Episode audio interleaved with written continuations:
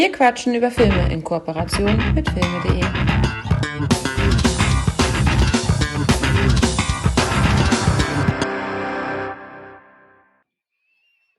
Herzlich willkommen, schön, dass ihr wieder eingeschaltet habt, denn heute reisen wir zweimal in die Zukunft, in die ferne Zukunft.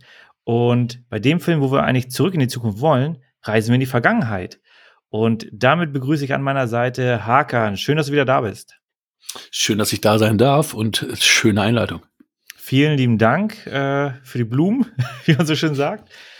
Um welche Filme geht es denn? Was habe ich mitgebracht? Der findige Zuhörer, der alle Folgen natürlich äh, gehört hat, der könnte es schon wissen, weil alle drei Filme wurden genannt. Zum einen sprechen wir über die Zeitmaschine. Im Film Kopfgeld äh, wurde darüber ja schon gesprochen, deswegen dachte ich, gut, den gucken wir uns mal an. Ne, wenn Detective Shaker heißt er, glaube ich, äh, darüber spricht, ja, dann äh, her damit. Ähm, natürlich kannte ich den Film schon, aber äh, es wurde mal wieder Zeit, sich den anzuschauen. Anschließend beenden wir die Zurück in die Zukunft Trilogie. Teil 3 fehlt noch. Die anderen beiden Teile hattest du ja bei dir immer ähm, in der Auswahl. Den dritten darf ich mir jetzt mal äh, schnappen. Und zu guter Letzt starten wir eine neue Reihe, nämlich Planet der Affen von 1968. Nicht 1960, ich habe das letztes Mal falsch wiedergegeben. Äh. Deswegen kam ich auf 1960. Ich habe nämlich im 1000 Movies You Must See Before You Die, bla bla, habe ich vorhin geblättert und dann habe ich gedacht, wieso kam ich drauf, was das 1960 ist? Das ist ja 68. Ja. Deswegen hatte ich es im Kopf. Ist ja witzig. Ja, genau. Ich habe das falsch so gut höre ich dir zu. So gut höre ich dir zu. Genau, ich habe das falsch wiedergegeben. Die Zeitmaschine ist natürlich von 1960. Habe ich ein bisschen durcheinander bekommen. Also Planet der Affen von 1968. Und ja, wenn du nichts weiter hast, äh, würde ich sagen, starten wir mit der Zeitmaschine. Ich bin mir jetzt nicht sicher, ob und also wie gut du ausgestattet bist, was Klappentext angeht. Penis? Achso.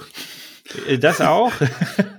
nicht so gut. Ähm, und auch Zeitmaschine. Ich hatte Planet der Affen und zurück in Zukunft habe ich hier. Wenn du schon off es offen hast, würde ich mich freuen, wenn du es übernimmst. Ja, ich Nicht du sondern Wünsch. Genau. Ähm, wie auch immer. ich habe mir tatsächlich im Internet, also ich habe jetzt nicht die Scheibe, aber ich habe mir hier äh, das Cover von der DVD ähm, mir mal. Man findet ja einige Sachen auf unterschiedlichen Plattformen, vor allem wenn Sachen verkauft werden. Und so habe ich dann auf einer großen Shopping-Plattform mit einem E am Anfang. Diesmal ist es äh, eine andere Plattform. Gibt es einen Screenshot von H.G. Wells Die Zeitmaschine.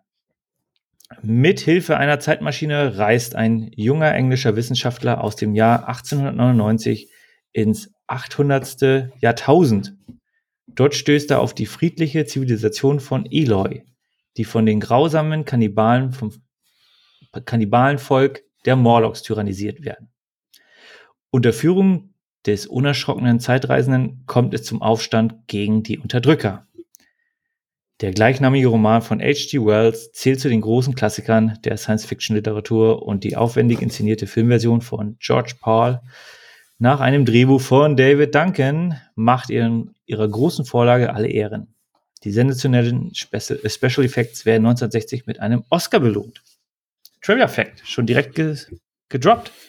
Wow. Stark. Ja. Ein ich finde schon zeitlich, äh, zeitloser Klassiker. Also es gibt ein Remake. Wir besprechen natürlich jetzt erstmal den, äh, die Originalversion, können aber vielleicht da kurz drauf äh, verweisen auf das Remake mit Guy Pierce, weil den hattest du ja, äh, den hast du dir in der Sammlung gepackt und ich durfte mir den dementsprechend auch einmal angucken, vor langer, langer mm, Zeit. No, ich habe ihn nicht. Du hattest ihn nicht? Nee. Aber ich habe ihn ich hab gesehen. Nicht. Aber nicht von mir. Da muss es ein anderer gewesen sein. Vielleicht hast du ihn auch schon wieder entsorgt. Nee, ich hatte den nie in der Sammlung. Was? Ja. Dann, gut, dann. äh, ich habe ihn auch nicht in der Sammlung, aber ich habe ihn gesehen äh, auf, auf Scheibe. Äh, ja, ein alter Film. Hattest du, das war sicherlich nicht deine erste Sichtung, Hakan. Das war meine erste bewusste Sichtung, weil ich den tatsächlich als Kind gesehen habe und ich kann mich auch noch an ein paar Szenen erinnern. Ähm, das ist also die Szene auf, auf der Straße mit der Zeitmaschine und wo dann nachher der, der Nachfahren kommt. Die Szene hatte ich äh, immer auch im Kopf, wenn es um die Time Machine, um die Zeitmaschine ging. Aber ganz viel nur fragmentiert, weil ich die tatsächlich gesehen habe, die Zeitmaschine, als wir noch in der Bachstraße in Munzburg gewohnt haben. Ähm, das heißt, da muss ich ja zwischen 10 und 12 gewesen sein, maximal, wo ich sie gesehen habe.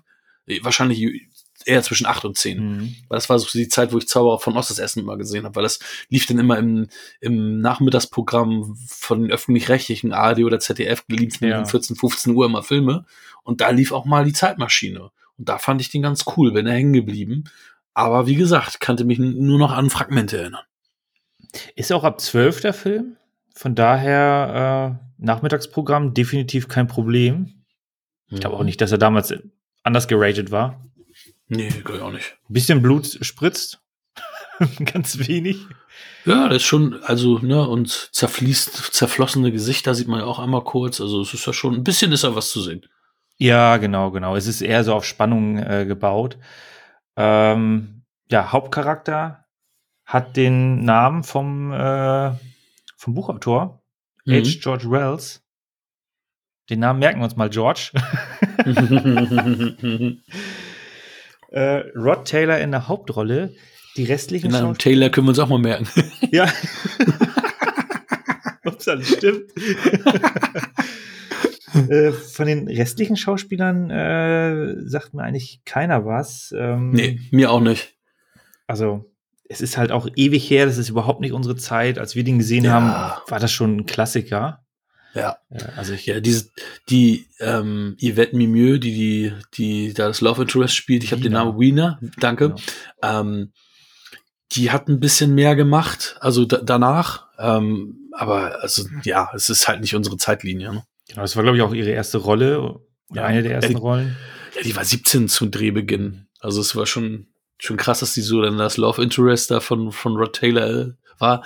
Aber auch da wieder, ne, das, damals sahen die Leute halt irgendwie älter aus. Ne? Ich meine, wenn du natürlich jetzt retrospektiv guckst, der hatte natürlich jetzt keine Falten, keine grauen Haare, mhm. aber wie 30 sah der nicht aus. Der war 30 zu der Zeit. Und also, ne, also ja, gut, aber so rein äh, in, dem, in der Lore des Films vollkommen egal, weil er ist im Jahre 802 1701 gelandet. Habe ich mir hier aufgeschrieben.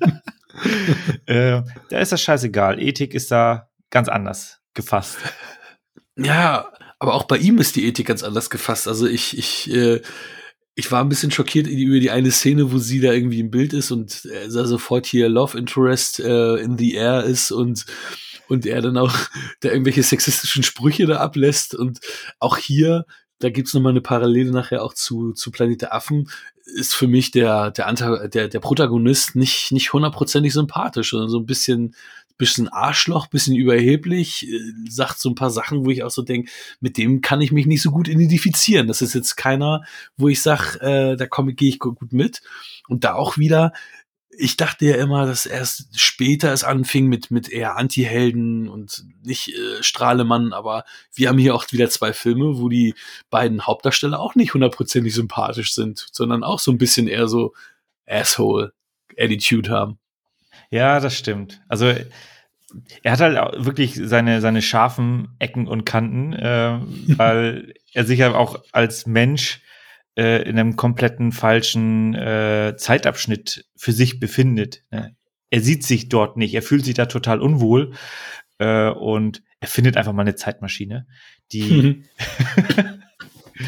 ist, ist natürlich ein bisschen unrealistisch, aber ich finde, das Design der Zeitmaschine ist wirklich mehr als gelungen. Ja. Äh, also fantastisches äh, Collectible, falls man sich das mal äh, holt in Originalgröße wie bei Big Bang Theory. Ja, daran muss ich auch gerade denken, wie du das hast. Also auch da eine schöne Folge. Ähm, ich hatte dann noch ge gesehen, äh, das habe ich mir auch noch mal, also ich hatte es erst gelesen und mir noch mal angeschaut. Bei Gremlins in der einen Szene sieht man die auch im Hintergrund. Die Zeitmaschine. Ist das der, so? Auch? Genau. Da ist Telefonat äh, mit dem Mann auf der, der ist auf einer Convention und dann sieht man im Hintergrund die Zeitmaschine mit so einer ähm, Figur, aber die Zeitmaschine läuft und es, es raucht da. Und dann ist Umschnitt zur Frau äh, wieder ähm, in dem Haus und dann zurück und dann ist die Zeitmaschine weg. Wie wisst ihr das denn? Cool. also äh, eine schöne, äh, schön rezitiert, ähm, den Film. Und ich finde halt wirklich, das Design ist sehr, sehr gelungen. Äh, es ist ein Studiodreh. Ich finde, mhm. Studiodrehs zu der Zeit haben wirklich einen schönen Charme, weil das hat halt sowas von, von Theater äh, auf mhm. sich. Und hier tatsächlich sehr, sehr aufwendig das Ganze gestaltet. Also ich mag allein die, äh, sein, sein Haus finde ich wirklich toll, sehr viele Details, ne? überall Bücher, äh, schwere Vorhänge und so weiter. Ähm, das ist sehr gelungen. Aber halt auch äh, die, im Grunde sein, sein, die Straße zu seinem Haus, mhm. äh, aber auch die Zukunft. Ähm, ja, wirklich, wirklich tolle, tolles Set-Design. Auf jeden Fall. Kann ich so nur unterschreiben. Ansonsten, weiß ich nicht, ich habe echt auch gar nicht so viel äh, zu dem Film zu sagen. Also ich habe noch mal geschaut hier, Guillermo del Toro sagt ja, das ist einer seiner Lieblingsfilme. Ist natürlich auch wirklich ein, ein zeitloser Film, der auch heute noch funktioniert. Natürlich glaube ich, eher bei Cineasten wie uns als jetzt beim, beim Durchschnittsjugendlichen, der sich wahrscheinlich dann da an den in Anführungsstrichen schlecht gealterten Special Effects äh, monieren könnte.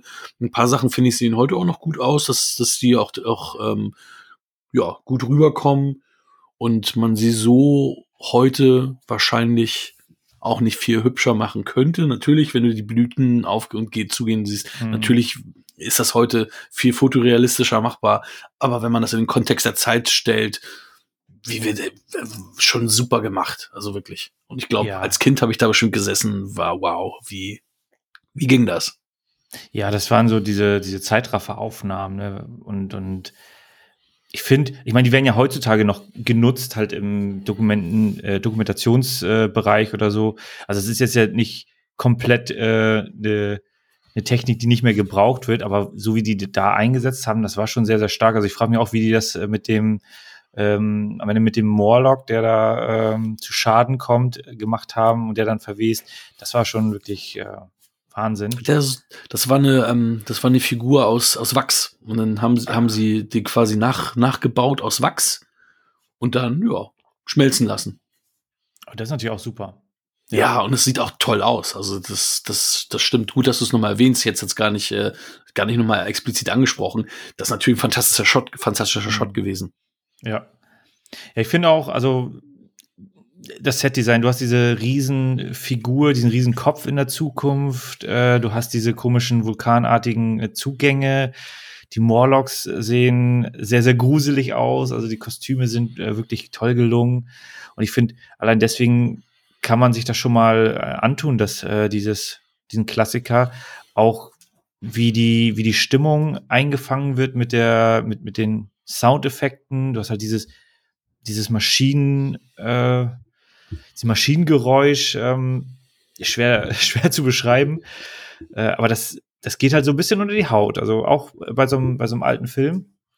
Da hat der, also den, den, das Remake, das hast du aber auch gesehen, ne? Das, ich habe es gesehen, ich versuche gerade mal zu gucken, ob ich den in der IMDb ähm, gewertet habe. Ähm, weil ich kann mich nur ganz dunkel erinnern. Ich weiß, dass Guy Pierce dabei war und ich weiß, dass die Handlung ein bisschen anders war. Ne? Aber ich habe ihn, ich habe ihn gewertet, also habe ich ihn auch gesehen. Ja. Ich habe ihn aber nicht gut Ge gewertet. auch zu, zu Recht. Ja, also ich meine, das Original hat jetzt eine relativ simple Handlung. Äh, Im Grunde ähm, durchbricht er so ein bisschen die, die Zeitschiene, bleibt hin und wieder mal stehen. Ganz witzig, bleibt dann ja, äh, also da war ja noch der Konflikt, also der Film kam 1960 raus, damals war es ja alles noch mit Kalten Krieg und, und so weiter. Mhm. Ähm, noch nicht klar, was passiert. Äh, in diesem Zeit, in dieser Zeitachse gibt es halt einen Atomangriff. Mhm. Und äh, das Schöne ist halt, wie wenig Wissen man damals über solche Konsequenzen noch hatte, ähm, weil ist dann ja im Grunde nur so ein bisschen hin und her gelaufen. Auf einmal ging die Erde auf, Vulkane, also äh, Lava kam empor, aber mit, mit, mit der Strahlungswelle und so weiter, ja, alles gar kein Thema. Wusste man damals anscheinend noch nicht so in dem Maße. Aber hatten die äh, Schutzanzüge an? Ja, er ja nicht. Die anderen sind nee, rübergelaufen. er hatte seinen ganz normalen äh, 1899er Kleidungsstil dabei. Ähm, ja, also es ist halt so ein bisschen, äh, bisschen aus der Zeit gefallen, aber ich finde halt, stimmungsmäßig, wenn man mal so einen, so einen alten Klassiker sich, sich angucken möchte, ist der wirklich äh, gut gelungen. Und bei dem Remake, äh, was ich damals richtig toll fand, also an, an, ähm, an Visualisierung, war halt äh, der Mond, der dann ja jetzt ja halb zerstört war wegen irgendeiner Krieg oder Asteroid oder was auch immer da eingeschlagen ist. Aber der war dann ja ähm, sehr, sehr zerstört. Ich weiß nicht, ob du das äh, erinnerst. Gar nicht. Gar nicht. Ah, okay, ja. Das, das war auch so ein bisschen der Endshot, wo er dann, glaube ich, mit seiner äh, Neugeliebten dann da äh, in den Himmel schaut und dann sieht man, glaube ich, den Mond auch. Das ist irgendwie hängen geblieben, diese Szene. Hm. Äh, ansonsten, ja, ein bisschen, im Grunde genau das Gleiche, nur halt nicht ganz so, so tiefsinnig oder nicht so, die Charaktere waren nicht so optimal gespielt und Guy Pearce ist ja jetzt kein schlechter Schauspieler. Ich mag ihn nur nicht oh. so. Ah. äh, ja, das Witzige ist, ich habe mir dann auch, wenn man, bei, wenn man bei Google die Zeitmaschine äh, eintippt und auf Bilder geht, sieht man tatsächlich wesentlich mehr Bilder von dem alten Film als von dem neuen. das sagt schon vieles aus. Ja, der ist ja auch nicht gut weggekommen, der alte. Also, ach der, Gott, der neue. Der neue. ja, deswegen gibt es ja das Remake so 30 Jahre später, weil der alte so schlecht war. Die 40 Jahre, glaube ich. ja, das ist echt schon in der Versenkung verschwunden. Genau. Ansonsten, ähm, du hast nichts weiter hinzuzufügen, war damals finanziell schon sehr erfolgreich, war recht teuer, 750.000 Euro, äh, Dollar, Euro, 750.000 Dollar, hat äh, 2,61 Millionen anscheinend eingespielt, äh, ist wahrscheinlich auch ein bisschen unvollständig, aber das ist dann, glaube ich, schon ein recht großer Erfolg gewesen für die damalige Zeit. Ja, gab es da noch keine Marketinggeschichten, Marketingmaschinerie, die heute so teuer ist. Ich denke auch, dass es ein respektabler Erfolg ist, ja. Genau, ja. genau. Wunderbar. Dann halten wir uns nicht länger auf. Äh, was ist dein Resümee für den Film? Ähm, jeder, der Zeitreisefilme mag, zu denen ich mich auch zähle, kommt an diesem Film nicht vorbei. Tolles Zeitreisewerk ähm, mit sagen wir mal, tierischen Fabeln. Du hast ja tatsächlich die, die Eloy, die wirken, äh, die sind ja, ich wollte nicht zu tief spoilern, aber die sind ja so ein bisschen äh, tierartig hier eher hm. dargestellt. Ähm, hat halt auch einen Grund, warum die so, so agieren, wie sie agieren. Für mich tolle sieben Punkte. Dem kann ich nichts hinzufügen. Äh, bei mir auch sieben Punkte. Gute Unterhaltung. Werde ich wahrscheinlich irgendwann auch mal in meine Sammlung aufnehmen wenn die Läden wieder aufhaben. Brauchst du aber gar nicht. Du willst den ihn haben. Nee, die, den, ähm, wir haben den in unserem ähm, Amazon-Account. Der hat nämlich 3,99 ähm, Leihen gekostet und 3,99 kaufen gekostet. Und dann habe ich mir gedacht, dann machen wir lieber 3,99 kaufen anstatt 3,99 leihen. Ähm, und aus diesem Grund ist er jetzt für immer dort da. Wenn du ihn nicht unbedingt physisch haben willst, kannst du den auch im, im Amazon-Konto, ja, wie du willst. Natürlich, natürlich muss der physisch diese, diese DVDs und Blu-rays und wie auch immer, was da alles noch so kommen mag, das ist im Grunde wie ein Foto. Du, du denkst, okay, was möchtest du da gucken? Dann guckst du ein bisschen in, äh, in, deiner, in deinen Regalen rum, ziehst du eine raus und in dem Moment spult der Film ja ab. Von daher ist das immer eine gute Erinnerungsmarke. Und wer weiß, was nachher mit Amazon ist, dann sperren die alles, weil du irgendwie schlecht bewertet hast. Du weißt ja nicht, was kommt. Und dann ist es ja, alles weg. Ich bin immer noch auch sehr skeptisch, was diese Streaming ähm, oder sagen wir mal so mal Downloads äh, sind, die man, die man dann käuflich erwirbt, die nicht physisch sind. Rike ist ja eher Fan davon, weil die Schränke hier voll bersten und alles, ähm, dass ich die lieber dann streamingmäßig mir äh, zulegen sollte und nicht mehr physisch, aber das wird nicht passieren. Die Streamingdienste haben ja auch nicht alles. Ein Film, den sie aber haben, ich habe ihn tatsächlich, äh, ich habe ich war da ein bisschen faul, habe die Scheibe nicht reingelegt, sondern habe dann einfach den Streamingdienst äh, in Anspruch genommen, ist Zurück in die Zukunft 3. Hm. Es ging aber auch ums Kaufen. Du kannst ja in den, du kannst ja auch Streams dann kaufen, oh, wenn du die nicht hast. Das ja, jetzt hast du die Überleitung ja. komplett zerlegt. Hast ja oh. bald wieder zurückgespielt. Ein Meilenstein des Science Fiction. Also waren wir nicht jetzt, wolltest du nicht Play Darf mal zweites? Habe ich, hab ich mich verirrt? Du hast dich verirrt, genau. Ich wollte natürlich zurück in die Zukunft als zweites. Planet der Affen ist äh, hier das Nummer 1 Meisterwerk. Ah, okay, okay, okay. So, jetzt, jetzt habe hab ich, tatsächlich. Jetzt hast du mich ein bisschen, aber ist egal. Ich merke gerade. Wie nee, Quatsch, kannst nichts für. Nee, ich wollte gerade sagen, ich habe hier auch keine, ich muss mich noch mal hier, da ist zwar so ein Booklet drin, in, ich habe die, ich habe die neue Blu-ray, äh, die neue Blu-ray Dreierbox mir geholt. Du, hast du noch die DVD oder hast du auch auf Blu-ray aufgewertet? Nee, aber auch bei der DVD, bei dem Digipack war natürlich nichts dabei, deswegen habe ah, ich äh, mir auch so einen Screenshot. Hätte ich mal vorher gucken sollen hier. Den ich wahrscheinlich gerade eben geschlossen habe. Was natürlich nicht ganz so optimal ist. Ah, ich hab's, ich hab's. Aber da hätte ich mich mal besser vorbereiten können hier. Kein Wunder, dass uns da der eine Typ einen, einen Stern in der iTunes-Bewertung gegeben hat mit unseren Klappentexten da. Lang, lang ist's her. So. Ja, das ist mir schon wieder zu viel. Na, warte, warte, das ist mir zu viel. Das ist mir zu viel. Ja, es ist, ja, ja. Das ist. Dafür ist ja der Klappentext da. No risk, no fun. Hier ist aber ein scheiß Klappentext. Ich meine, ja, es ist ja nicht der, der, der richtige Klappentext. Den würde ich mir nämlich jetzt hier nochmal zur Gemüte führen. Leute, es handelt sich nur noch um Stunden. Wenn ihr nicht schon abgeschaltet habt, äh, bleibt auch nochmal dran. Denn ihr seid hier immer noch bei Wir quatschen über Filme. Ich bin mir auch nicht sicher. Also ich habe äh, Alternativen, ähm, aber es könnte natürlich sein, dass der dir auch missfällt. Deswegen gebe ich dir da äh, alle Zeit der Welt.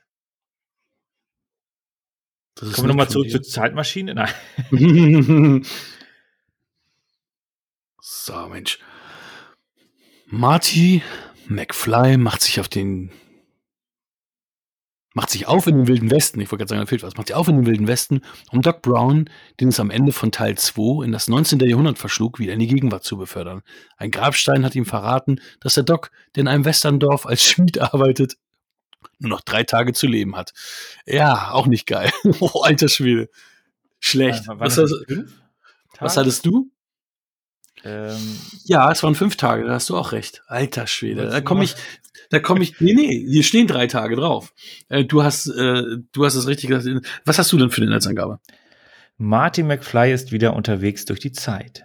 Diesmal führt seine unglaubliche Reise in den wilden Westen des Jahres 1885 in das verschlafene Gangsternest mhm, Hill Valley. die Mission, Doc Brown das Leben retten und ihn zurück in die Zukunft bringen. Wenn sein Freund am Leben bleiben soll, muss er ihn rechtzeitig finden. Akuter Kraftstoffmangel, feindliche Indianer und die rauen Sitten des Wilden Westens machen Docs Rettung zu einem schweren Stück Arbeit. Auch im dritten Teil und letzten, auch im dritten und letzten Teil hat Regisseur Robert Zemeckis die Starmannschaft aus Teil 1 und 2 versammelt. Mit Spannung, Action und erstklassigen Spezialeffekten findet die Zeitreise-Trilogie ihren Höhepunkt und Abschluss. Ja, besser als der Scheiß, den ich da eben hatte, die drei Halbsätze, wo auch noch was Falsches drinsteht. Gut, aber Inhaltlich auch noch falsch. Gut, in Gangster Nest Hill Valley äh, würde ich jetzt auch nicht äh, zwingend Nein. als akkurat betrachten. Korrekt. Aber so ist das. Das sind wahrscheinlich auch Leute, die den Film nicht gesehen haben. Oder nur zum Teil, eventuell zum Teil. Irgendwas muss man ja gesehen haben, um so einen Klappentext zu schreiben. Behaupte ich mal. Weiß ich nicht. Ich habe keine Ahnung. Wie macht man das? Wie wird man Klappentextschreiber? Schreibt es uns in die Kommentare. genau. wow. Ich habe mir tatsächlich den jetzt. Ähm, es ist natürlich ein bisschen zerstückelt. Normalerweise guckt man sich jede Woche einen davon an, dann hat man drei Wochen, ist ein Spaß. Ich habe mir den jetzt natürlich so separat angeguckt.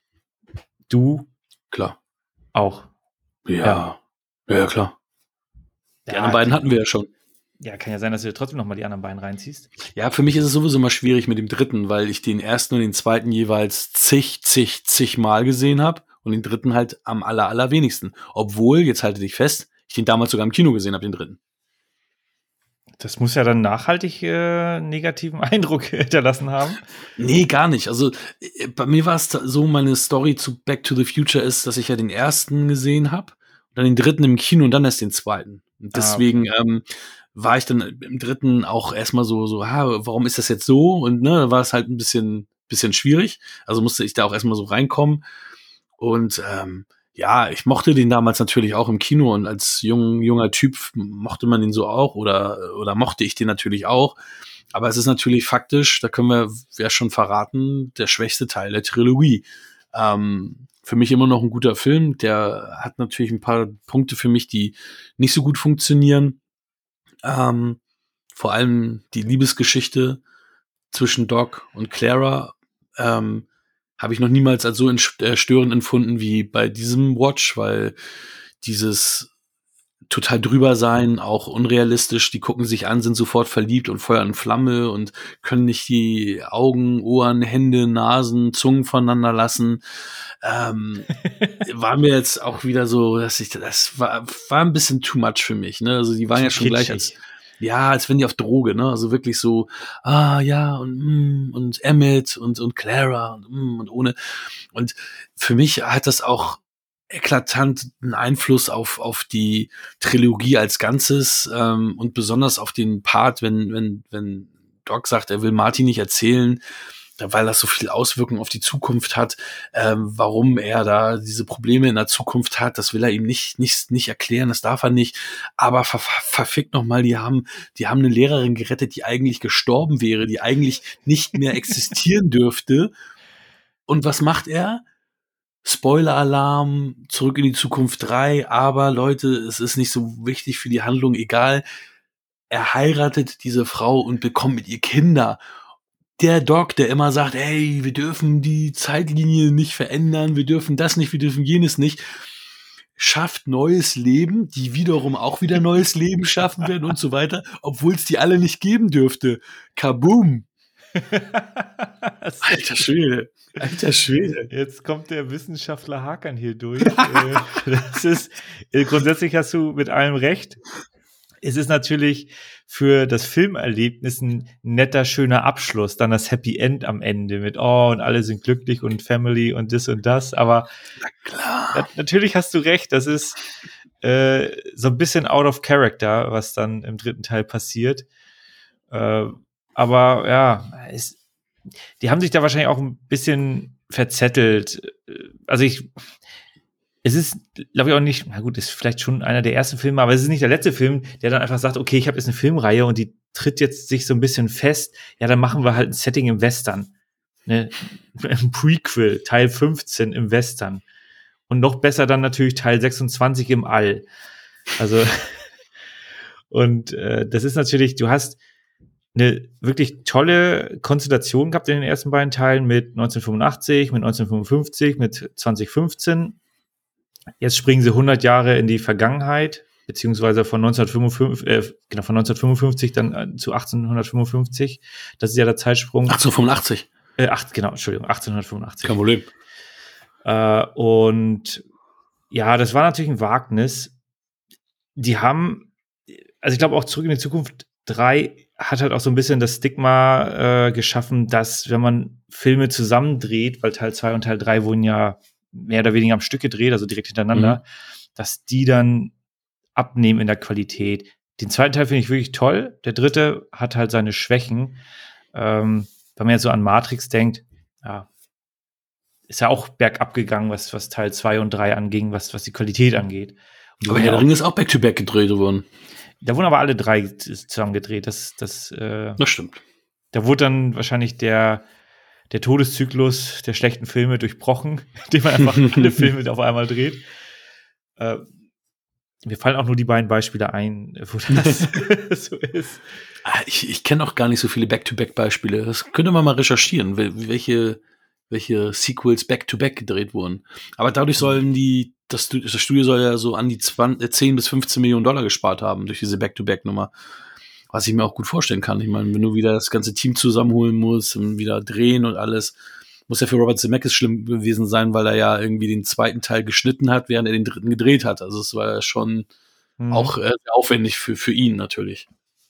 Ja, genau, weil der zweite kam ja 89 in die Kinos und der dritte dann 1990, also Halbes Jahr später, glaube ich. Also wirklich sechs Monate, mhm. ähm, genau, sechs Monate äh, Verzug.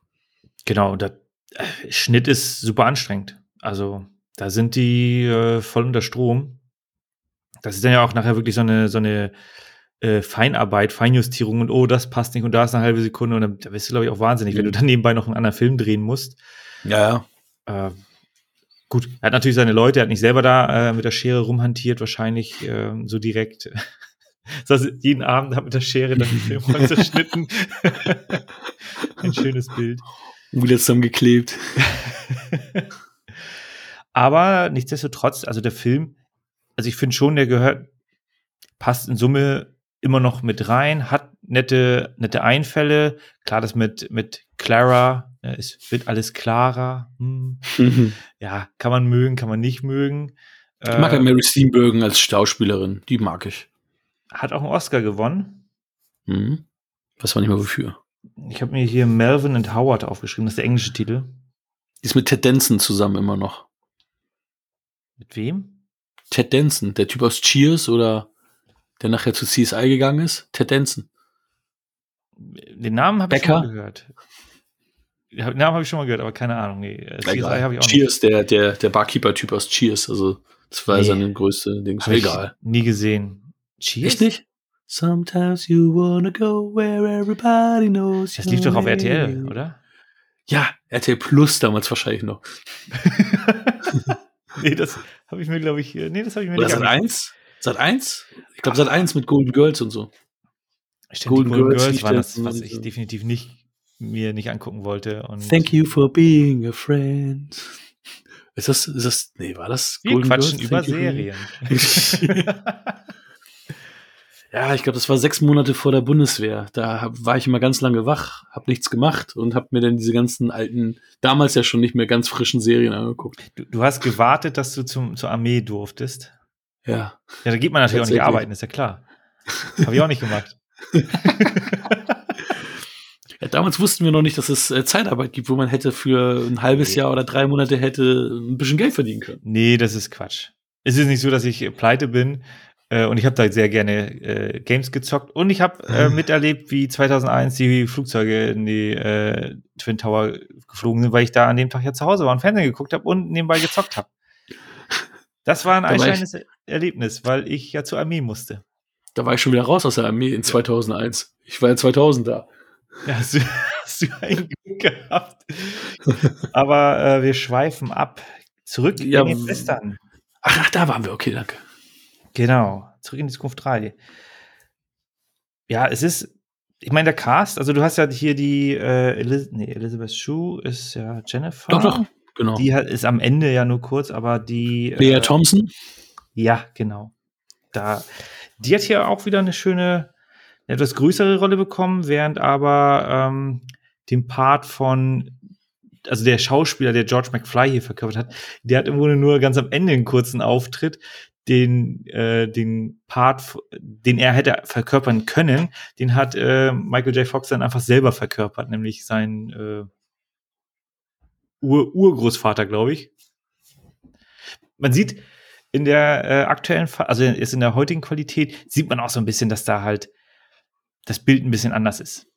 Ja, aber du siehst auch, dass ähm, am Ende es nicht George McFly ist, sondern dass er auch extra im Hintergrund bleibt. Mhm weil man ihn, äh, Crispin Glover ja nicht gekriegt hat. Wobei sie haben es gut gemacht, ne? Nee, es ist ja aus dem zweiten Teil wieder. Nee. Ja, genau. genau. Und im zweiten Teil war er auch schon nicht dabei. Der war nee, nur im genau. ersten dabei. Hm? Genau, Christian Glover war ja der erste Teil und im zweiten Teil haben wir ja auch festgestellt, dass das ein anderer Schauspieler ist und der ja, ist genau. im dritten Teil wieder dabei. Ja, genau. Trägt aber im Hintergrund eine Sonnenbrille dann auch. Er setzt sich dann Richtig. eine Sonnenbrille auf. Aber mir ist es auch früher nie aufgefallen. Also bevor wir nicht äh, hier durch dieses äh, Internet und allem diese Recherche betreiben konnten, mir ist damals nicht aufgefallen, dass nicht Chris, dass Crispin Glover nicht im zweiten Film dabei war. Ist mir nie aufgefallen. Nee. Also das ist Da haben sie auch ein bisschen getrickst und alles. Ähm, in der Retrospektive auch ziemlich dumm von ihm, dass er, weil er mehr Kohle haben wollte und irgendwie mehr wollte, dadurch aus dieser Trilogie eigentlich raus ist und nur dem ersten Film mhm. wirklich mit aufgetaucht ist. Ne? Ja. Es hätte auch ganz gut gepasst, wenn er Seamus gewesen wäre und das dann halt so ein bisschen anders gelaufen wäre und eben nicht Michael J. Fox in der Doppelrolle da ja, genau, zu genau. sehen gewesen wäre. Ne? Das wäre ein bisschen. Das hätte wahrscheinlich ein bisschen besser gemacht. Ja, ja, würde ich auch sagen. Also Hast du vielleicht auch andere Möglichkeiten? Vielleicht hätten sie das auch ein bisschen anders geschrieben. Vielleicht hätten mhm. sie auch mhm. dann die Rollen ein bisschen größer gemacht im zweiten und im dritten Teil. Ähm, aber so, trotz alledem, George McFly ist dabei. Das ja.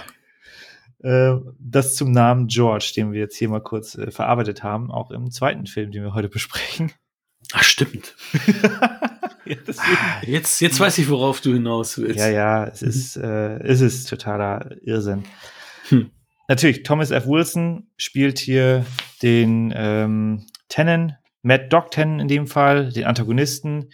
Äh, ich habe gelesen, er hat sich für äh, diese Revolver-Geschichten hat er sich auch einen äh, Top-Revolver ähm, ja, äh, Meister, Trainer, Trainer äh, genau, als Trainer geholt.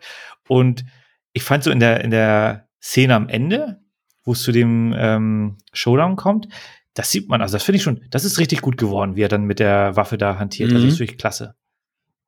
Ja, der Film hat auch echt viele gute Szenen. Also man darf uns, glaube ich, nicht falsch verstehen. Es ist ein guter Film, aber wenn man bedenkt, wie gut Teil 1 und Teil 2 waren, stinkt er natürlich ab in der Qualität der Zurück in die Zukunft Filme. Und wir sind beide ja Western-Fans. Wir lieben ja beide Western, ja, aber ja. der ist, ja, es ist, es gibt da leider ein paar Punkte, weswegen da der Abzug in der B-Note stattfinden muss. Ja, genau. Kannst du eine oder zwei davon nennen? Also direkt ins Fleisch schneiden? also, wie gesagt, diese ganze Doc Clara-Geschichte hat mich da wirklich ähm, sehr, sehr stark in die Richtung ziehen müssen.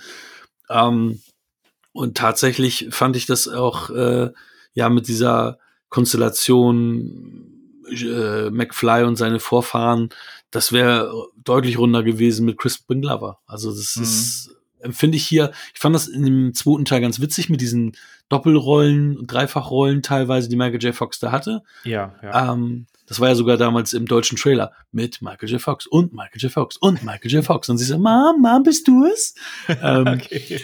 Aber das, weiß ich nicht, das, das war nicht so ganz cool. Und dann, weiß ich nicht, ist es ja so, das hatten wir auch schon im zweiten Teil natürlich, dass da viel wiederholt wird. Natürlich dann äh, etwas, äh, etwas variiert, fand ich lustig und charmant, weil hier jetzt wieder so ein bisschen, ja, guck mal, jetzt fällt er wieder in Mist.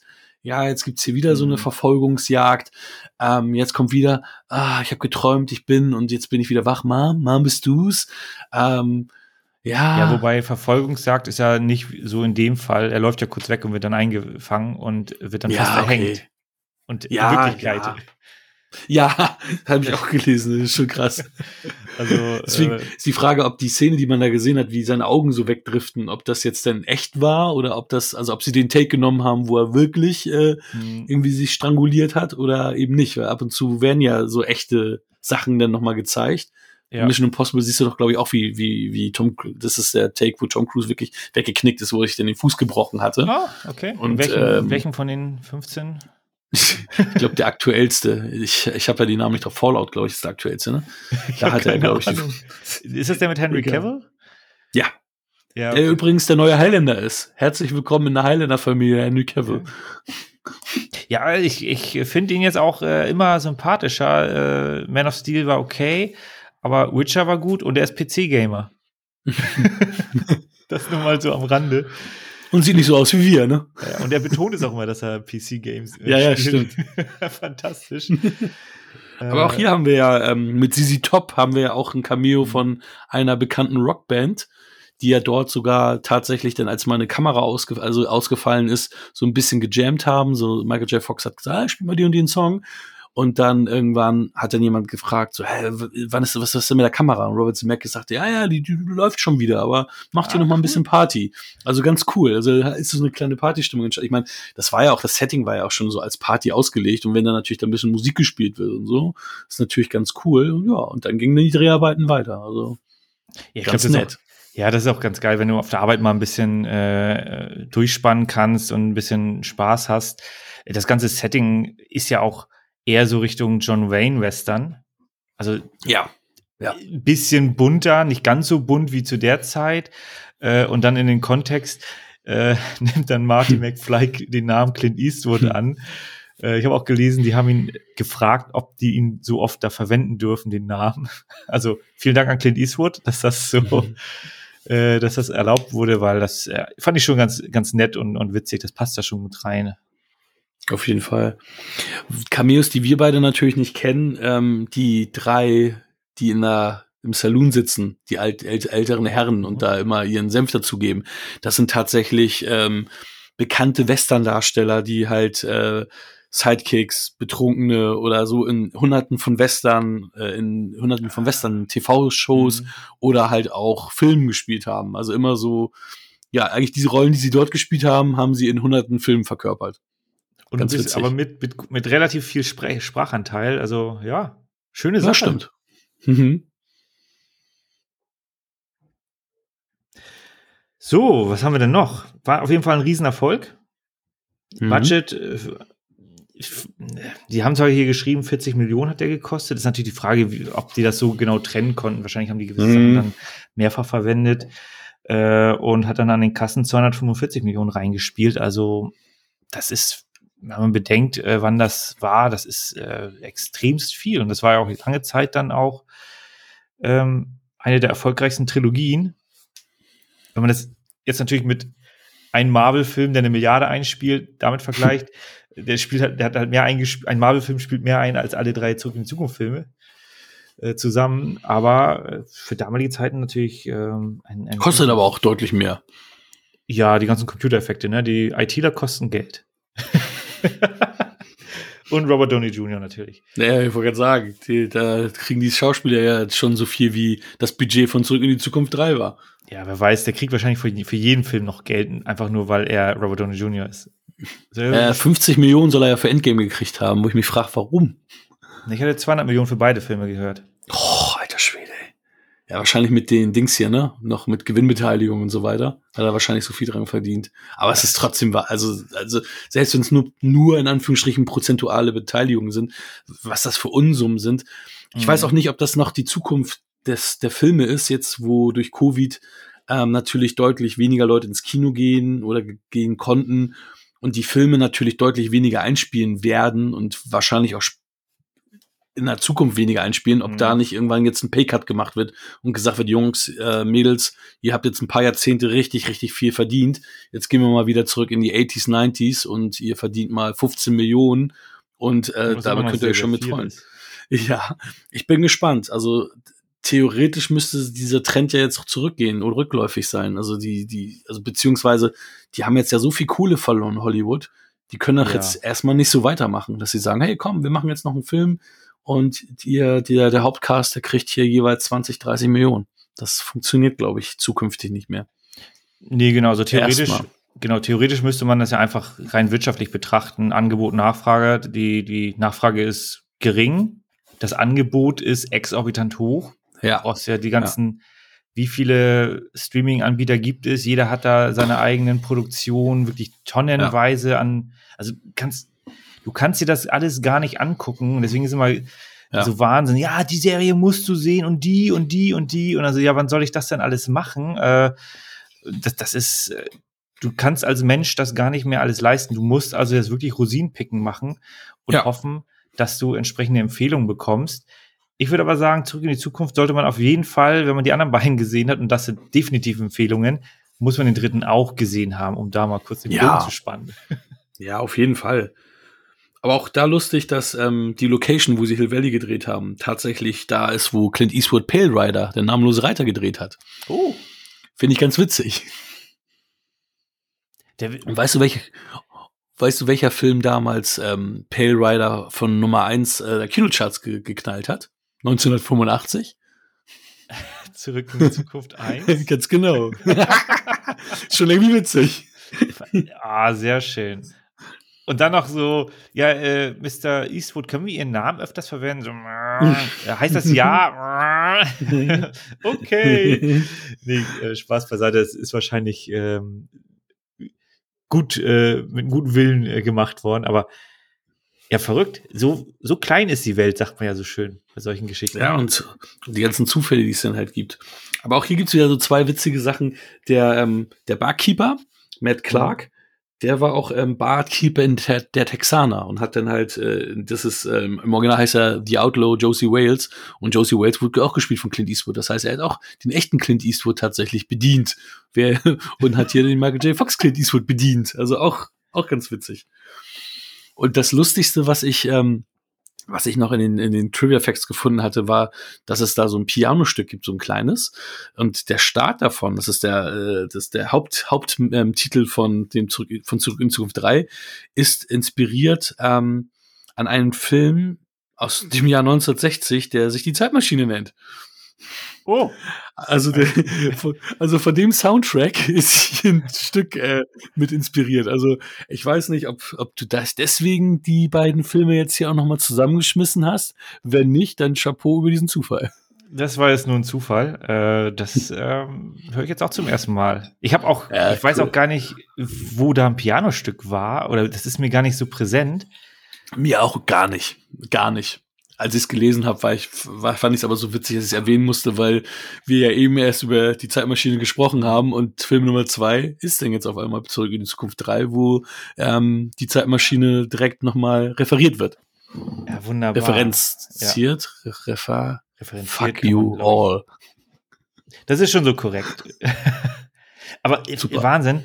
Äh, was, was ich noch so schön fand, also ich weiß, ich habe den, glaube ich, das erste Mal es müsste RTL 2 gewesen sein. Aber ich weiß auch, es gab auch eine RTL-Variante von dem Film. Das war die Erstausstrahlung.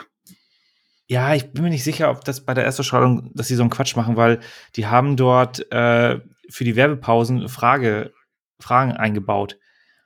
Und also es gab dann. Ähm, das hast du schon mal erwähnt, glaube ich. Das kommt mir bekannt vor. Ja, im Rahmen von Terminator 2 haben die es nämlich auch gemacht die wir auch nochmal besprechen werden. Äh, und da war zum Beispiel eine Frage, also es, dann, es, es kommt dann äh, Werbung und dann wird eine Frage gestellt und die Szene kommt dann immer erst danach. Und dann kann mhm. man da anrufen und Geld 1,99 die Minute oder keine Ahnung, was weiß ich, was. ich weiß es nicht mehr. Und äh, eine Frage war zum Beispiel, wie war die Farbe der drei Superzündis? Das hast du hier schon mal erwähnt. Das musst du schon mal im Podcast erwähnt haben. Das, das, das klingelt mir zu sehr. Ja, das ist. Und jedes Mal, wenn ich die drei Dinger sehe, erinnere ich mich halt an diese Frage. Ne? Ja, halt, äh, was war das? Äh, Rot, Gelb, Grün. Ne? das ist so bekloppt, was damals. Äh, also, das kriegst du halt nicht über einen Streamingdienst. So einen Quatsch kriegst du halt wirklich nur über ein Free TV ähm, mitgeliefert. Wenn es dann solche. Auch Wunschfilm, blödsinnige Fragen und was auch immer da noch gemacht wird. Ja, mitten in die Szene geschnitten und all so ein Krams, ne?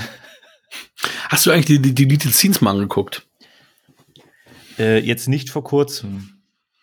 Also ich habe habe ich mir gerade auch nicht, aber ich habe hier noch ähm, bei einem der Facts ist es so, dass der der hier ähm, Mad Dog Buford Mad Dog Tannen wird vom Deputy äh, verhaftet und nicht von Strickland selber, weil es gibt tatsächlich eine Deleted Scene, dass ah, Buford ja. den Marshall abknallt.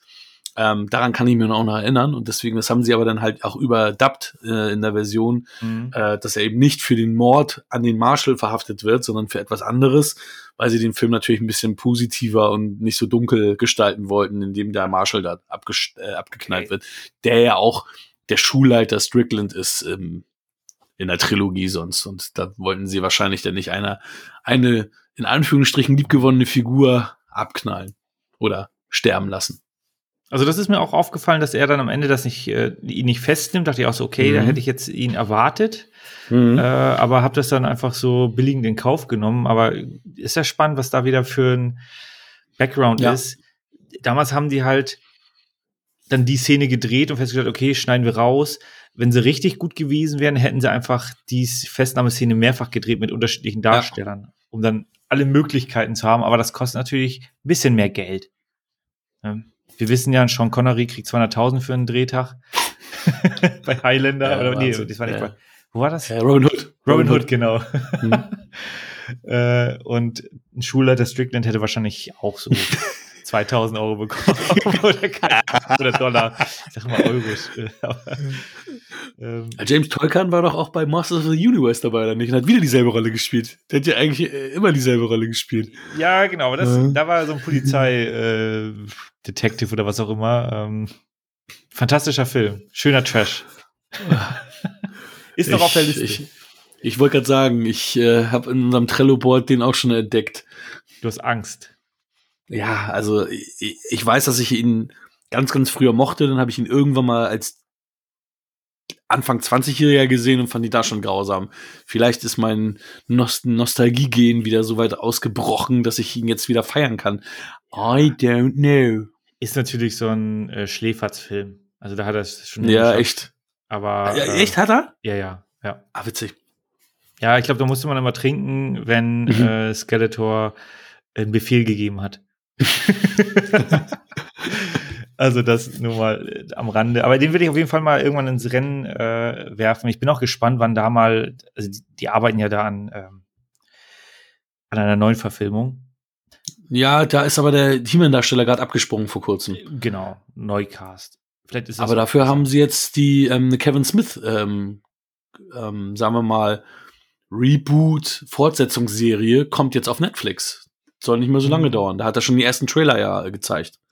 Ja, genau, ich hatte auch irgend sowas gehört, da werde ich wahrscheinlich mal reinschauen, weil die alte Zeichentrickserie ist halt, ja, nicht ganz so optimal gealtert. Ja, ich hab sie geliebt. Ich hab sie geliebt. Ja, ich auch. Der, der Soundtrack Hammer, aber immer Hm. den mit äh, erhobenen Zeigefinger am Ende. So, ja, Ja. ich nehme keine Drogen. Ja. He-Man, He-Man, He-Man. Zurück in die Zukunft. kommen wir. Ja, aber mal, genau. Kommen wir zum, zum abschließenden Urteil. Was gibst du dem Film noch? Hakan gibt dem Film noch sieben Punkte. Ja, ich, äh, wir sind auf gleicher Wellenlänge. Uh, was ist das für ein Tag heute? Es Nicht nur gut gelaunt, lächeln uns die ganze Zeit Ja. gegenseitig an. Es ist ein sehr guter Film, sieben Punkte Film, aber wenn der für sich stehen müsste, würde das nicht ganz so gut funktionieren. Würde ich sagen. Das ist wahr. Da hast du völlig recht. Ja, dann reisen wir mal zurück in die Vergangenheit. 1968. Die Cinema sagt ein Meilenstein des Science-Fiction-Kinos. Das legendäre Science-Fiction-Meisterwerk mit Charlton Heston und Roddy McDowell in exzellenter Ton- und Bildqualität. Astronaut Taylor, Charlton Heston, überlebt den Raumzeitsprung durch das All 2000 Jahre in die Zukunft. Eine Notlandung verschlägt ihn auf einen entfernten Planeten, der von Affen regiert wird. Auf grausame Weise missbrauchen die herrschenden Affen eine primitive Menschenrasse für Experimente und zur Unterhaltung. Schon bald wird Taylor selbst zum Gejagten. Seine einzige Hoffnung auf Rettung ist ein hilfsbereiter Schimpansen Schimpansenwissenschaftler, Roddy McDowell. Erleben Sie einen großartigen äh, Science-Fiction-Klassiker, fesselnd und packend bis zum letzten Moment. Ausgezeichnet mit einem Ehren-Oscar und nominiert für zwei weitere Oscars. Okidok. Was ist denn mit Zira? Da wird ja jetzt nur Cornelius genannt, aber Zira ist doch eigentlich die treibende Kraft dahinter. Und äh, also, ich meine, Cornelius ist auch wichtig, aber, aber Zira ist doch diejenige, die das alles irgendwie e eingetütet hat und zuerst Ja. mit ihm crazy. Ja, Cornelius ist eher der Sidekick von Sira. Ja, ja, ja. Ja, richtig. Äh, interessant, weil Total. ähm, diese, also der Klappentext wird natürlich dem nicht gerecht, was der, was der Film, und das, wir reden hier von 1968, was der Film dort an Frauenrolle geschaffen hat, weil das ist ja eine recht starke Frauenrolle mit einem in zukünftigen Ehemann, der im Grunde ihr unterstellt ist sozusagen, unter ihrem Mhm. Scheffel da ist. Und sie geht da ähm, stark voran. Aber ja, interessant. Total. Wobei da leider die Rolle von, ähm, wie hieß sie, Laura Harrison? Nova? Wie hieß sie? Ja, in Nova, genau. L- Linda Harrison. Linda Linda Harrison nur. Ne? Ähm, da auch wieder, ne? Da hast du auch wieder, ja, die andere, die sah zwar besser aus als du, aber dich nehme ich jetzt auch nochmal mit, wo ich so dachte, Alter, was ist das denn hier? Die war heißer als du oder irgendwie so, aber dich nehme ich jetzt auch mit und sie hängt sich dann auch bei ihm ran. Okay, da kann ich noch verstehen, sie ist halt primitiv, also Hm. primitives Menschenwesen, ähm, unheimlich schöne Frau. Also ich immer, wenn ich Planet der Affen gucke und und äh, dann bei ihr verharre, denke ich so, alter Schwede, die war so wunder wunderschön, Wahnsinn. War ja die ähm, die Freundin von dem Produzenten. und äh, Und dann lässt er das äh, zu. naja, der war damals noch mit einer anderen verheiratet und äh, Ah, okay. hat sie aber während des Drehs geschwängert. Also in, innerhalb der irgendwo, ich weiß nicht, was ihre letzten Szenen waren, aber da mussten sie ein bisschen kaschieren, weil der Bauch da schon ein bisschen dicker geworden war. Und äh, war dann aber auch mit ihr verheiratet, neun Jahre lang. Und hat zwei Kinder mit ihr gehabt. Fantastisch. Ja. Wo fängt man an? Wo fängt man an? Aber wir gehen wieder zurück, genau, wir springen wieder zurück, ne? Genau, wir- im Grunde reden wir ja hier nicht um eine wirkliche Zeitreise. Es ist ja, das, was wir hier haben, ist ja ein ähm, physikalisches Ereignis. Man reist mhm. schneller oder man reist so schnell wie das Licht oder was auch immer, mit was für einer Geschwindigkeit die da reisen. Und dadurch äh, bleibt die Zeit innerhalb des Objektes, äh, vergeht genauso schnell, mhm. aber drumherum vergeht die Zeit äh, sehr, sehr schnell. Und dieses Forscherteam, wo der Hauptdarsteller, also der Hauptdarsteller Charlton Heston spielt George Taylor. und das ist auch die Verbindung der drei Filme, sonst nichts. Alle drei Georges?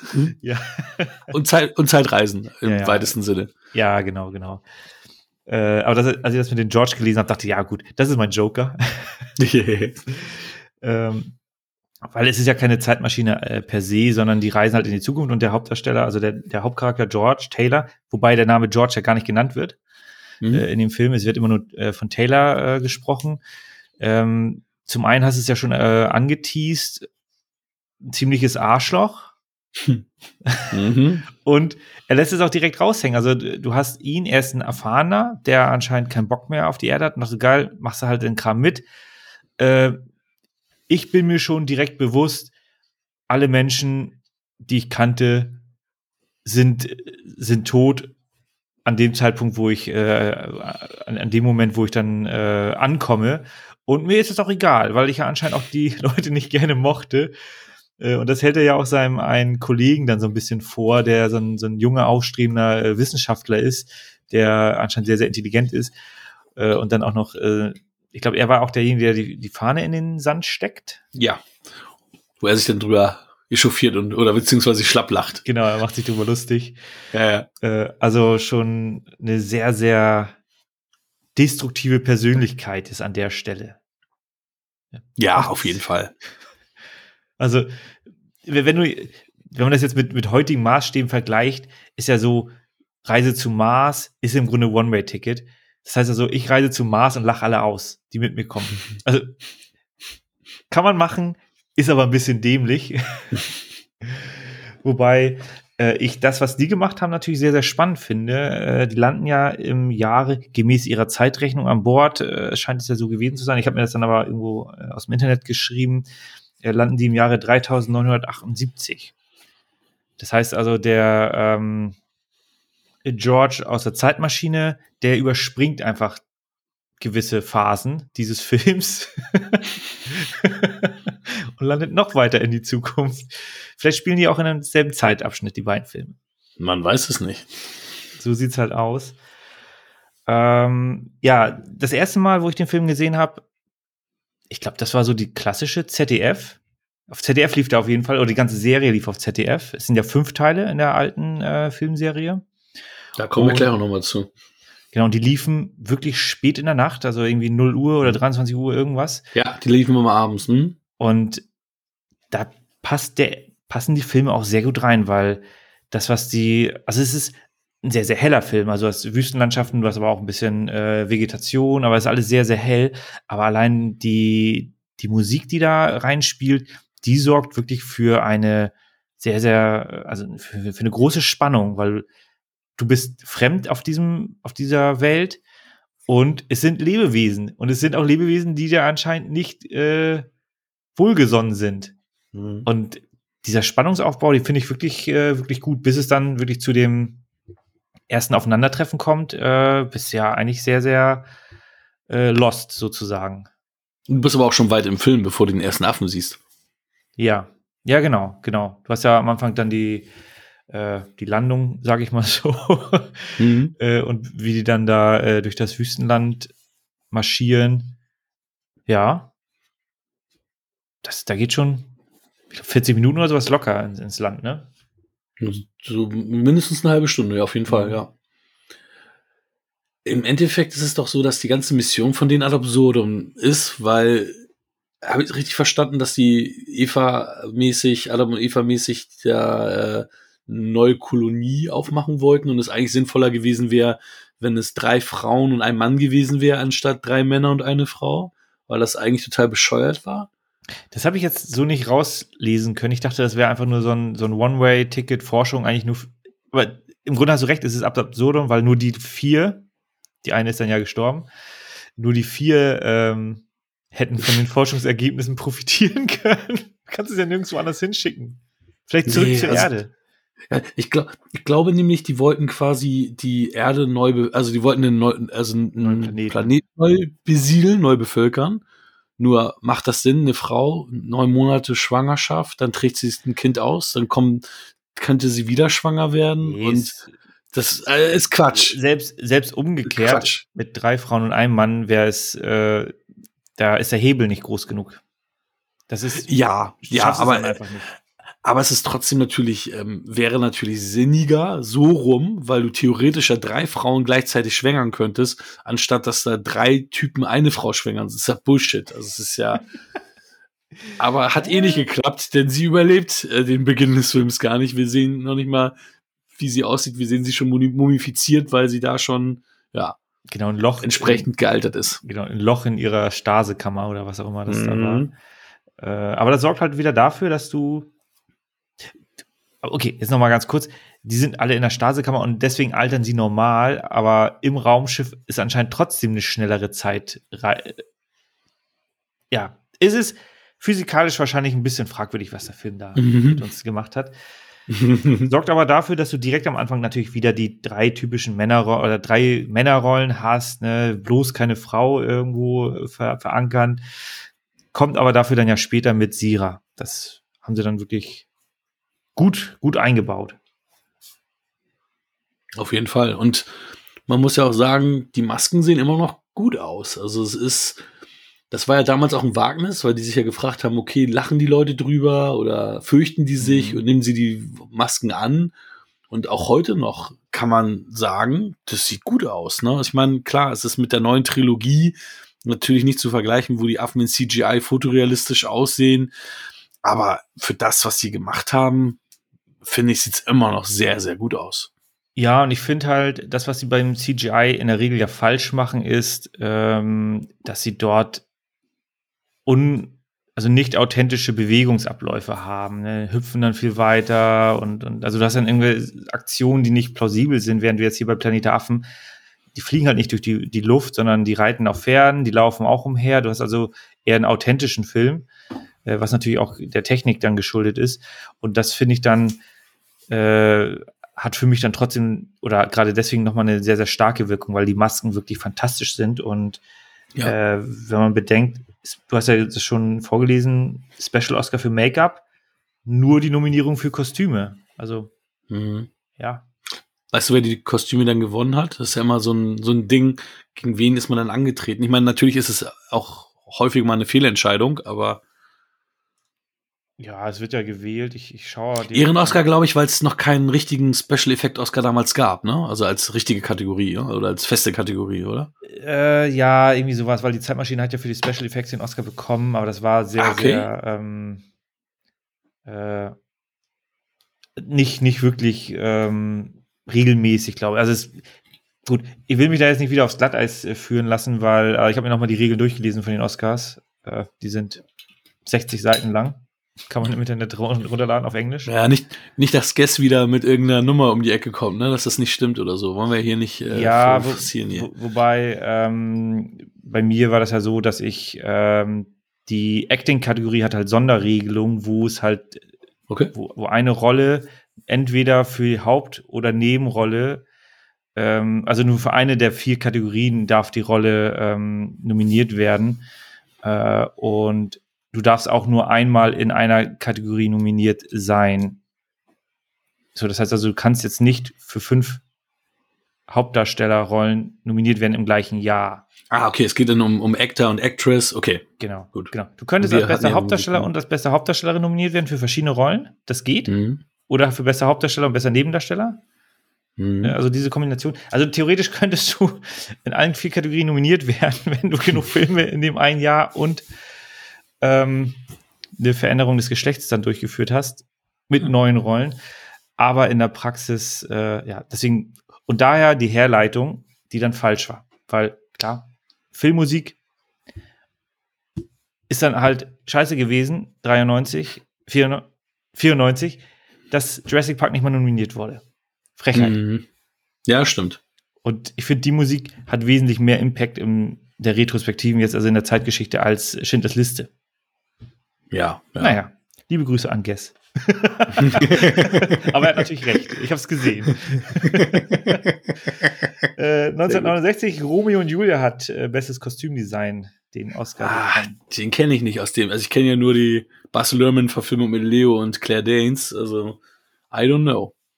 Ja, die jetzt, äh, auch die habe ich nicht gesehen. Aber es sind ja diese, weiß ja, das ist ja dann wieder so Set hier, hier, hier, Period Pieces und da kriegen die ja immer so mit ihren ja. Barockkostümchen und so weiter und so weiter. Aber egal. Lassen genau. wir uns. Planet der Affen hat trotzdem gewissen Impact hinterlassen und äh, die Kostüme sehen wirklich sehr, sehr auch furchterregend aus. Also wenn du da diese Gorilla. Allerdings. Das ist schon, ähm, schon wunderbar. Was auch wunderbar ja. ist, so ein bisschen die, die, ja, die Gesellschaftskritik. Ne? Kasten. Mhm. Ne? Die mhm. Gorillas sind die Kräftigen, die sind das Militär. Mhm. Ähm, was war das andere? Schimpansen oder sowas sind dann die Forscher oder so oder Politiker. Mhm. Also mhm. wunderbar, dass man dort äh, auf dem Wege im Grunde unsere menschliche Gesellschaft schön vor die Wand vor, stößt, äh, vor, nee, vor, das, wie das ähm, vorgeführt, vorführt? Ja, irgendwie so. Äh, also da, da, bewegt man sich auch äh, im Grunde auf sehr dickem Eis, weil, ja, du sagst halt, Science Fiction ist eine andere Gesellschaft, kritisierst aber trotzdem die eigenen äh, Strukturen im, im, eigenen Land oder in, in der Welt. Äh, und hier halt sehr, sehr, ja, visuell dann auch dargestellt, wirklich mit den unterschiedlichen Rassen, mit den unterschiedlichen Spezies, die dann halt unterschiedliche Berufe nur ausführen dürfen. Und das war ja tatsächlich auch so, wenn man dem ganzen ähm, Trivia-Gedöns glauben mag, dass die ähm, einzelnen Rassen untereinander dann auch während den Drehpausen zusammenhingen und eben nicht sich durchmixt haben. Was natürlich dann auch ja. wieder dafür spricht, dass der Mensch halt tatsächlich auch in diesen Kasten halt denkt, ne? Und in diesen Strukturen und da sagt, okay, ich bin Schimpansendarsteller, ich bleib bei den Schimpansen. Warum soll ich mich jetzt mit einem Gorilla-Darsteller unterhalten? Mhm. Sehr crazy. Ist halt so ein bisschen, bisschen so wie das Experiment. Ja, genau. Ist halt alles so ein bisschen genetisch, äh, biologisch. Also die Natur hat uns das ja irgendwie verankert, äh, dass wir natürlich ein sichereres Gefühl haben, wenn die Person ähnliche Interessen hat oder einen ähnlichen Kleidungsstil. Deswegen ist es halt dem Banker ja. mit Anzug vertraust du eher als dem Banker in äh, Hawaii-Hemd oder so. Ähm, Wobei das Verbrecher sind. Ja, genau. Also ne, der im Hawaii-Hemd könnte sogar ein bisschen ehrlicher sein, weil der ja authentischer ist. Äh, von, von daher, aber super spannend, was man da so alles beobachten kann. Ähm, ja, dann natürlich auch das äh, religiöse, religiöse Thema, also die, das dann auch nachgelesen, Theokratie, Kritik. Ne, das Regierungssystem fußt auf Religion und die kann sich halt mhm. irgendwas ausdenken. Ne, nein, mhm. der Affe war zuerst da, nur der Affe kann sprechen. also ja. auch fantastisch. Ähm, ja, ist man natürlich, kann man natürlich auch sich, äh, sich angegriffen fühlen, aber ja, zu Recht, weil man sollte ja schon offen für auch für andere Dinge und für Forschungsergebnisse sein. Äh, waren die jetzt an, an der Stelle nicht, wobei der, ja, kann man ihn als Antagonist nennen, Hauptantagonist, dem war das ja durchaus klar. Der wollte da ja tatsächlich seine Spezies ähm, schützen. Ja, ja. Und da fällt mir auch gerade wieder ein, äh, ein Thema mit, äh, in der Zeitmaschine wird das ja auch thematisiert, das fand ich auch sehr, sehr, ähm, äh, sehr, sehr spannend, wo er mit den Ringen da gearbeitet hat und dann wurde von einem 300-jährigen Krieg erzählt. Und das wird ja hier, ist genau das mhm. gleiche in Grün. Der Mensch äh, ist halt eine aggressive Spezies und die Affen sind im Grunde nicht besser, aber schützen im Grunde ihre Interessen. Mhm. Hast du den, ähm, hast du denn den Drehbuchautor Rod Serling, das ist der Typ, der auch Twilight Zone erfunden hat. Und es war auch ähm, kurz im Gespräch, ob das quasi äh, in Twilight Zone mit eingebunden wird, diese Planet der Affen Nummer. Und ist dann aber nicht nur ein eigener Film, sondern ja ein riesen Franchise draus geworden. Mhm. Mit eigenem Merchandise. Also da gab schon Trading Cards und Actionfiguren und alles ähm, als eine der ersten und war auch lange, lange, lange, lange, wir wissen, dann kam irgendwann Star Wars, das Number One ähm, Science-Fiction-Franchise. noch größer als mhm. Star Trek. Ich meine, Star Trek war zu der Zeit ja sowieso nicht so, äh, da, da gab es ja nur die Serie, die ja sowieso abgesetzt wurde. Ähm, also jetzt ist Star Trek natürlich groß, aber damals war es ja auch nicht so groß und Planet der Affen war halt bis Star Wars kam dann der Science-Fiction-Shit und hat auch ähm, da diese Tie-Ins gehabt, also als eine von, von den ersten Filmen. Also ja. man sagt ja immer, dass Star Wars ja die ersten riesigen Merchandise-Wellen ins Rollen gebracht hat, hat, aber auch Planet der Affen, da, da ging das schon los.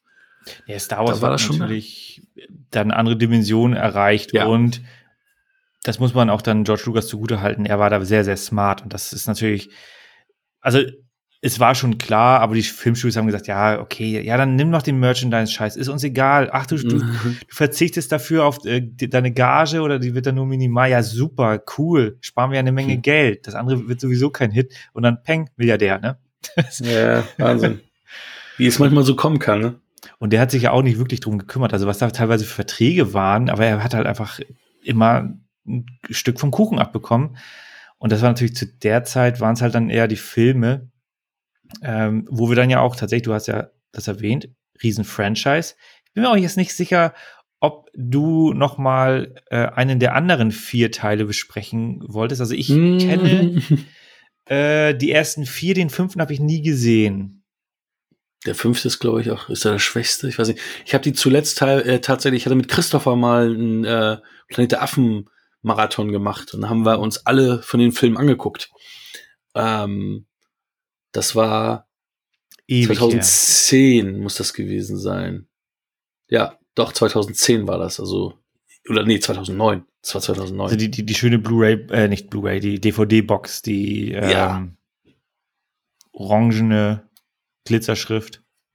Ja, ja ich, er hatte sie. Ich habe die, ich habe die nicht gehabt, weil ähm, ich, ich wusste, ich wusste, dass ich den zweiten okay fand, den dritten gut fand und ich wusste aber, die, die beiden danach, die sind auch nicht, die sind auch nicht wirklich, wirklich gut. Ähm, ja, ich, ich fand, den zweiten fand ich jetzt auch, also fand ich gut, weil der natürlich im Grunde das gleiche in grün macht, aber halt noch, mhm. und, und ich mag ja den ersten, weil er schön spannend ist. Mhm. Und den dritten mochte ich jetzt, äh, der ist, ich habe den halt zu einer Zeit gesehen, wo ich mehr Action sehen wollte. Und das war ist natürlich eher Polit-Thriller gefühlt. Ja, ja, was ganz witzig ist, der ist ja auch im, im tatsächlich in diesem Buch äh, wieder 1001 Movies You Must See Before You Die.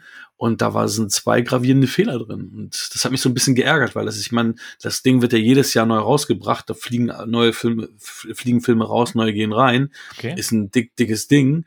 Ähm, und da steht zum Beispiel drin, also erstmal war Science Fiction falsch geschrieben, wo ich schon ein bisschen so dachte, so, ey, kann man ja mal gucken, ne, dass man es mhm. richtig macht.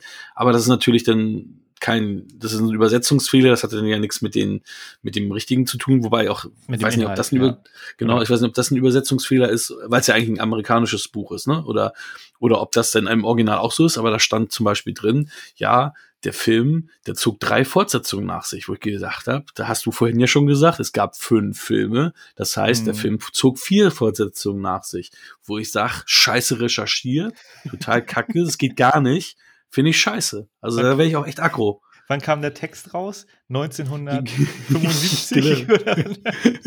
weiß gar nicht, ja, genau, wie also, der rauskam. Also Nee, der letzte war irgendwann in den 80ern. Also das ist, das ist, äh, das Ding ist ja von, weiß ich nicht, 2013, 2014 die Auflage, glaube ich, die ich da hab. Mhm. Ähm, muss ich mal gucken. Ähm, da, da gab es nee. ja sogar schon die erste Trilo neue Trilogie. 73, die wurden direkt durchgeknallt. War letzte 73? Ja, ich sehe hier gerade. Äh dann war es sonst wahrscheinlich eine von diesen TV-Filmen oder so, der 80 war. Das habe ich dann durcheinander gekriegt, weil da gab es da auch noch ein bisschen was es, äh, da. Es gab eine Serie, hatte ich gelesen. Gibt eine Serie, die da auch irgendwie mit reinspielt. Äh, aber, aber dann noch, noch unschöner, dass sie da diese Fehler machen. Ja, das ist auch, ähm, ist auch schwierig. Also 1970 kam der zweite raus. 71, 72, 73, also schön. Okay. Damit haben, da haben sie im Grunde schon gezeigt, ja, so geht's, liebe äh, Horrorfilmmacher. Jedes Jahr muss mhm. ein Film raus. Dann machst du die, den großen Euro, den großen Dollar. Das, das, war auch das Problem nachher bei diesen neueren Filmen. Da haben, da haben sie dann halt auch äh, mehr Affen gehabt und dann waren da teilweise die Masken auch scheiße. Hast du auch gesehen, dass sie dann nicht mehr so teilweise denn so die Hintergrundaffen schlechtere Masken hatten. Ich meine, das waren ja Masken, die, die jetzt hier hatten, die haben dreieinhalb Stunden äh, gebraucht, mhm. bis sie sie rangekriegt haben. Deswegen mussten sie auch während, während der Pausen aufbehalten und dann haben sie flüssig ernähren müssen und durch Strohhalme getrunken und so weiter, ähm, weil sie die Masken nicht abnehmen konnten. Ja, das ja. war schon nicht so cool. Ähm, und klar, wenn dann so Massenszenen sind, dann kannst du ja nicht irgendwie 30, 40, 50 Leuten da irgendwie dreieinhalb nee. Stunden die Masken drauf machen. Und das siehst du dann halt aber auch. Und dann, dann lass es. Wenn du es nicht geil hinkriegst, dann lass es lieber sein. Da also die sind auch die, Halloween-Masken genommen, die es dann da schon gab, oder wie? Wahrscheinlich. also Ricardo Montalban ist nachher auch dabei. Und ähm, Caesar, äh, den wir aus der neuen Trilogie kennen, der kommt dann auch mit dazu. Also ja, aber ähm, ich weiß nicht, vielleicht kann man ja noch mal ein Sequel reinschmeißen, Stimmt. aber nicht also, zu viele davon. Genau, du meinst den, den, den Charakter Caesar, der ist ja im vierten Teil. ist ja, glaube ich, das, das, ja, wir spoilern jetzt mal ein bisschen, glaube ich. Ne? Also er ist ja, glaube ich, das Kind von dem äh, Sira und ja. Cornelius, die äh, ja. im dritten Teil. Ja, ah, nee, nee, nee, nee, doch nicht so viel. Ja. okay. ich naja, gut. Ja. Ähm, aber den vierten Teil. Kannst du sonst nachher machen? Wir, wir können ja nachher nochmal, wir sollten nachher nochmal aufs Ende eingehen. Das können wir gerne machen, aber dann werde ich nicht mehr auf den dritten Teil eingehen. Den fand ich nämlich. Aber den, den vierten Teil, der, der spielt ja dann äh, in, also da sind ja auch Stadt, also der Stadtszenen äh, und die fand ich auch mal, also die fand ich noch in Ordnung, aber grundsätzlich, ich hätte den fünften nicht gesehen, aber das nimmt schon an Qualität ab. Der erste ist halt ja. eine richtig gute Idee und dann wurde halt die, die Franchise-Coup, damals wurde sie wahrscheinlich noch nicht Franchise genannt, da wurde es einfach gemolken, mhm. so viel Geld wie möglich damit verdienen. Aber ja, es ist trotzdem eine, eine große Filmserie und dass sie auch nach dem dritten Teil nicht Schluss gemacht haben, was ja da auch mhm. üblich ist, eigentlich so eine Trilogie zu machen. Nee, haben halt fünf Teile gemacht, also Chapeau. So, hat noch genug Kohle halt immer eingeworfen, ne? Ich meine, die waren alle fünf, waren immer auf Platz eins in dem Box, Box mhm. Office. Auch wenn die auch immer billiger geworden sind. Ich weiß gar nicht, aus welchem, welchem Grund das hat, aber die wurden wirklich äh, qualitativ, haben sie immer weniger Kohle gekriegt dafür. Haben wir immer weitergemacht. Ich meine, der erste ist ja auch, äh, basiert ja auf dem Buch von Pierre Boulle, der selber sagt, das ist das schlechteste Buch, was er geschrieben hat, deswegen keine Ahnung. ähm, und hier ist schon mal so ein kleiner Mini-Mini-Spoiler. Das Ende des Buches ist das Ende des Tim Burton Remakes. Denn das Ende, was wir hier haben, hat Charlton Heston, äh, wollte, hat Charlton Heston aus, ausgewählt. Die hatten irgendwie drei, vier Ideen fürs Ende hm. und Charlton Hestons äh, ja. Favorite wurde gewählt. Ja, habe ich jedenfalls so gelesen. Ja, ich habe gelesen, dass ähm, ich muss ja direkt mal nachschlagen, kann ich es dann mal nachlesen, aber ich glaube, das war das zwei, die dann irgendwo in einem Restaurant saßen und ein Bild gesehen haben und dann kamen die beide gleichzeitig auf die Idee und das darf nicht Charlton Hessen gewesen sein. Aber das war noch ähm, in Rod Serlings Drehbuch. Nee, nee, er hat nicht die Idee gehabt, sondern er hat, äh, er hat dann die Dinger sich angeguckt und hat gesagt, das ist mein Favorite, den will ich, die will ich nehmen. Ja, also er hat quasi, er hat quasi die, die, äh, die Entscheidung ja, dann, äh, ja, also mit, mit die Entscheidung gefällt, genau, wer, äh, welches Ende genommen wird. Das war noch in Rod Serlings Version. Die, das wurde ja auch nochmal überarbeitet, ähm, dieses, dieses Drehbuch, aber das war auch schon im, im ersten Cut mit dabei. Und der Pierre Boulle, der soll das zuerst ziemlich scheiße gefunden haben, hat irgendwann gesagt, ey, das ist doch besser, ist sogar besser gewesen als mein Ende. So ein bisschen ja, Mist Stephen King mäßig. Das Ende ist wirklich fantastisch. Ach, also der geht nichts drüber. Ich habe dem Film noch mal einen Punkt, ich habe dem Film noch mal einen halben Punkt extra nur für das Ende noch mal raufge rauf gemacht aus äh, ja. zu meiner alten Bewertung, so weil das alleine das Ende, alter Schwede, ey, immer wieder Gänsehaut, immer wieder hammermäßig, obwohl ich schon tausend Mal das, das gesehen habe, auch mal einfach nur das Ende mal gesehen habe und immer wieder holt mich das ab und ich find's immer wieder fantastisch. Ja, die Einstellung, die Einstellung ist halt auch äh, wahnsinnig gut und wurde dann auch äh, gerne mal bei Simpsons und bei mhm. Star äh, bei every ape I see. From Chimpanzee to Chimpanzee. Also, wahnsinnig gut. Auch äh, dialogmäßig äh, in Summe. Was ich noch gesehen hatte, das ist mir auch nie aufgefallen, aber diesmal habe ich wirklich darauf geachtet mit dem ähm, mit der kleinen Verhandlung, wo dann die Affen nichts hören, nichts sehen, nichts sagen. Ja, genau, ich, genau. Super. Ist mir vorher nie aufgefallen, weil natürlich der Dialog auch so, so stark im Vordergrund mhm. war. Aber wie die dann da so rummachen, nee, ich will nicht nichts Böses hören, nee. Mhm. Also super geil. Also äh, so diese kleinen Details, toll. Also, ich kann den Film nur empfehlen. Den Film, den nur eben mit Mark Wahlberg, der von, der ist der von Tim Burton, das wusste ich gar nicht, aber Ja, krass, Mark ne? Wahlberg, Ja. Tim Ross, totaler Sch Deswegen ist ja auch Helena Bonham Carter dabei. Ja, natürlich. Natürlich, Aber- Tim Burton. Erkennt man aber natürlich nicht so gut nee. unter einer Da, Maske. da gab es damals auch einen kleinen Shitstorm gegen Mark Wahlberg, weil er meinte, ähm, wieso, die sah doch sexy aus in ihrer Maske, so fast so wie Janet Jackson. Uh, das war wirklich äh, so. Ja, man darf da keine Namen nennen. Ne? Man kann ja sagen, ja, die sieht, äh, ich fand die trotzdem hübsch, aber das war's dann. ja, genau, Punkt, genau. Äh, aber ich habe den einmal Hm. gesehen und habe den. Wir werden den nie besprechen, denke ich mal. Ich habe den tatsächlich in der Sammlung, ähm, aber das ist, glaube ich, das, das ist, glaube ich, dessen geschuldet. Ich habe den mit Koya damals im Kino gesehen. Und ich habe früher, auch wenn ich die Filme mittelmäßig fand, wenn ich die im Kino gesehen habe, habe ich da irgendwie immer so einen Trigger gehabt, dass ich gedacht habe, ich hole ihn mir trotzdem irgendwie.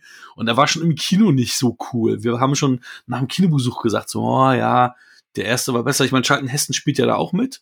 Ja, Und ich habe auch gelesen, alten Affen. die Linda Harrison oder so. auch. Ja, der ist, der ist da eine alte Affe, der dann halt auch da irgendwie da noch einen Monolog hält, einen langen.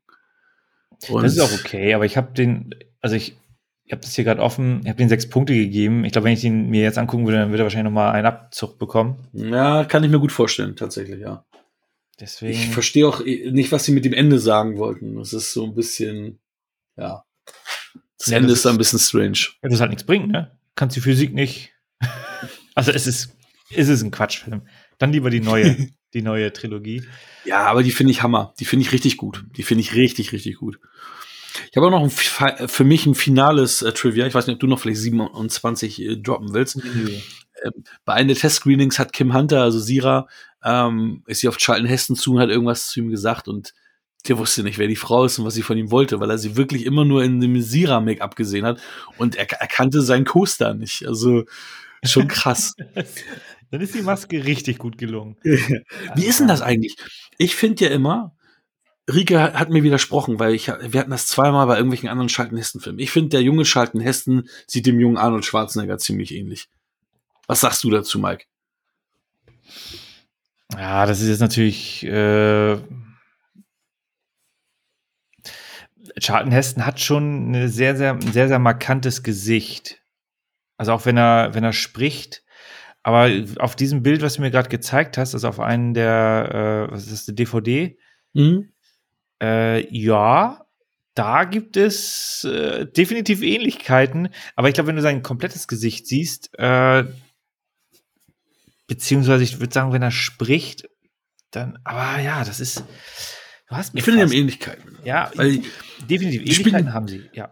die spielen ja bei True Lies ja auch miteinander. Also da war er äh, hier, Charlton Heston ist ja der Chef von, von, von der Abteilung von Arnie in True Lies. Und da Oh. fand ich auch schon, da hat er, hat er auch die Augenklappe und so, da fand ich auch schon so, ah, guck mal, könnte so ein bisschen so Father and Son mäßig sein. Haben sie extra die Augenklappe reingemacht, damit, die, damit der Zuschauer Damit die er unterscheiden kann. Ist ja manchmal so, ne? Da siehst du zwei Leute, stimmt. der eine 40 Jahre älter, aber sieht gleich aus. Aber ja, du hast, äh, ich gebe dir da recht, dass, also Ähnlichkeiten sind auf jeden Fall vorhanden, aber ich würde sie noch unterscheiden können, behaupte ich mal. Das Im stimmt. jungen Alter. Wollen eine kleine Spoiler-Klammer noch aufmachen oder was meinst du? Äh, wir machen erstmal die Bewertung. Hm? damit äh, die Leute, die das Ende nicht erfahren wollen, ähm, da auch jetzt nicht gespoilert werden.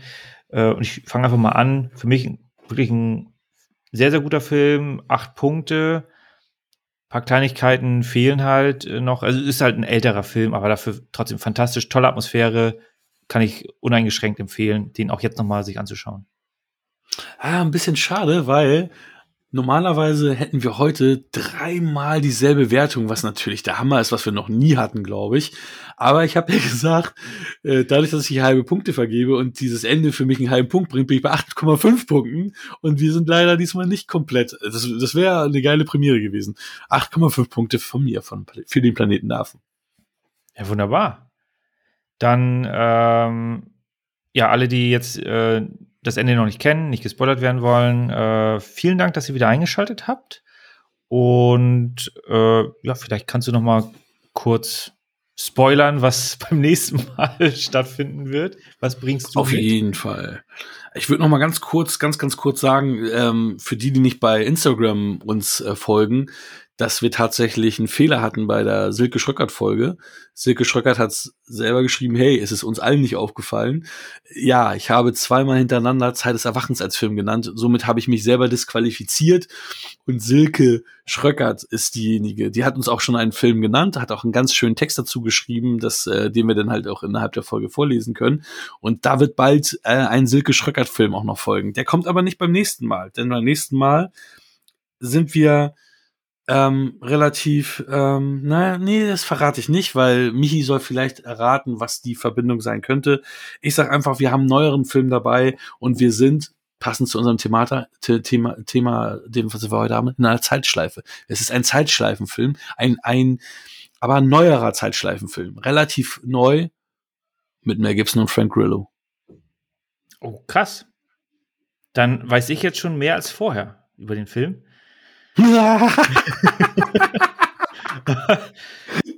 Ich wusste gar nichts, ich hätte mir einfach angeguckt, aber hey, so what? Oh nein, jetzt habe ich dir zu viel erzählt, verdammte ja, Scheiße. Äh, dafür gibt es jetzt hier die, die, die Spoiler-Klatsche gleich. Ähm, nee, was willst du äh, erzählen? Feuer frei. Spoiler zu Planet Affen. Ja, Wahnsinnsende. Ich meine, im Endeffekt kann man das natürlich ahnen, dass es so ist, dass er auf der Erde ist und also ja, er ist durch die Zeit gereist, aber er ist nicht durch den Raum gereist, ist nicht äh, auf irgendeinem fernen Planeten, sondern er ist auf der Erde. Wir sehen am Ende die, äh, die verbotene Zone ist halt da, wo noch irgendwelche alten Geschichten zu sehen sind, wie zum Beispiel die Freiheitsstatue. Und wir sehen, ja, dass da die Freiheitsstatue ist, dass die Menschheit sich irgendwann in, in die Steinzeit zurückgebombt hat, der Affe dann entsprechend äh, die Evolutionsleiter hinaufgeklettert ist und der Mensch da auf der Steinzeitstufe steht. Ja, Hammer immer wieder, wie gesagt, Gänsehaut, das, was er sagt, ihr Wahnsinnigen, ich verfluche euch. Oder auch bei den Simpsons, oh my God, I was wrong. It was Earth all along. Ja, we finally made a monkey. Kennst du dich noch erinnern an, an oh, die Nummer? Entfernt, ja, ja, ja. Ich hatte, ich hatte das als, als MP3 runtergeladen, hab's dann immer wieder gespielt und weil ich das so lustig fand. Und auch alleine dieses, hast du jemals vom Planet der Affen gehört? Äh, den Planeten oder den Film? das brandneue Musical. Ever heard of Planet of the Apes? Uh, the movie or the planet? Es ist so geil. Ist natürlich bei Simpsons allgegenwärtig in jeder Folge, wo Humor dabei ist, nämlich der Affe. also, ja, Wahnsinn. Also das Ende Was sagst du zu? Was sagst du zum Ende? Ja, verrückt. Also damit rechnet man nicht. Man denkt jetzt zuerst wirklich, man, man ist da irgendwie auf einem fremden Planeten. Also so wirkt es ja ganz am Anfang, weil die halt äh, unterwegs sind und äh, kein Lebewesen äh, erstmal haben, weil sie halt im Wüstenbereich sind. Und eigentlich ist man die ganze Zeit wirklich mit dieser äh, unwirklichen Situation beschäftigt und dann kommt am Ende so der Knaller und so, ja, äh, doof gelaufen. Ne? in der Buchvorlage sind, ist er ja auch auf einem anderen Planeten. Das ist nämlich wirklich so wie in diesem Tim Burton-Film. Dann, mhm. dann fliegt, er, fliegt er zurück auf die Erde mit Nova, da heißt er auch nicht Taylor, da heißt er irgendwie anders. Und dann ist dann halt äh, die normale Gesellschaft, aber mit Affen. Warum auch immer. Was auch immer das bedeuten soll. Warum auf einmal auf, in, auf der Erde dann auch eine Affengesellschaft ist. Ja, ja. das ist. Äh vergessen wir den Film. Ich glaube, das Interesse ist schon wieder da, den mal anzugucken, um mal wirklich wieder was Schlechtes zu sehen, aber. Mhm. nee, es ist wirklich mhm. fantastisch. Ich glaube, das Ende, so ein Ende kannst du auch wirklich schwer äh, toppen. Ja. Die, die haben es ja versucht. Also ich finde den zweiten Teil halt wirklich toll, weil das, das gleiche halt noch mal mit Atombombe am Ende. Ja Aber Charlton Heston hat doch nur eine ganz kleine Rolle und da haben sie einen neuen genommen, ne? Ja, genau, sie haben neun, also sie haben ja eine neue Crew, die dann da hinreist und Charlton Heston kommt ganz am Ende. Aber ich fand auch die Szene in der Kapelle da wirklich äh, sehr, sehr schön atmosphärisch. Äh, ist es halt das gleiche, nur noch mal ein Level äh, nach oben gehievt. Und danach finde ich halt versuchen die da halt so ein bisschen Zeitschleifenloop das zu erklären. Ja, weiß ich nicht, ob das dann so, so Sinn macht. Aber ja, deswegen den dritten Teil fand ich dann eher, eher zu trocken und, und zu schwach. Deswegen Freiheitsstatue, ja, ikonisch. Auf jeden Fall. Ja, ich gucke gerade, ah, jetzt, ich wollte gerade sagen, irgendwie ist mein Internet lahm, aber jetzt sehe ich es. Rückkehr zum Planet der Affen habe ich Oh, eine 5 gegeben. Das ist der zweite, ne? Rückkehr zum Planet der Affen. Das müsste der zweite sein. Der hast du nur eine 5 gegeben? Ja, der habe ich nur eine 5 gegeben, ja, tatsächlich. Wahrscheinlich zu viel von demselben, ne? Ich habe ihm eine 7 gegeben. Ich, du, ich, ich weiß es nicht mehr. Ich weiß nur, dass ich den, das, das, den Show dann noch ein bisschen so psychedelisch fand, irgendwie so mäßig, so, ja. Wenn die am Singen sind. Bisschen wirr und so. Ja, ich, also, ja, also, I don't know. Also von mir gab es da nur fünf. Aber wir wollen jetzt nicht die ganze Reihe hier durchgehen. Nee, ja. genau. Wir sind auch am Ende. Ähm, ganz kurzer Spoilerteil nur, aber wirklich fantastisches Ende. Guckt euch den Film an. Und äh, damit verabschiede ich mich und übergebe dir das letzte Wort. Mike, danke für diese schöne Folge. War alles cool. Schade, dass wir nicht äh, jetzt wirklich das erste Mal komplett auf einer Wellenlänge von der Meinung, ich meine, auf einer Wellenlänge sind wir immer. Ich meine, wir streiten uns kaum. Ne? Wenn, wenn mal irgendwas war, war es off Mike, irgendwelche dich. Kleinigkeiten, genau. Aber und Mike sind wir immer eigentlich sehr harmonisch. Aber im wahren Leben ja meistens auch. In diesem Sinne. Bleibt freundlich. Bleibt gesund. Das war Wir quatschen über Filme. Wir freuen uns über eure Bewertung bei iTunes Folgt uns auf Instagram und gebt uns gerne Feedback.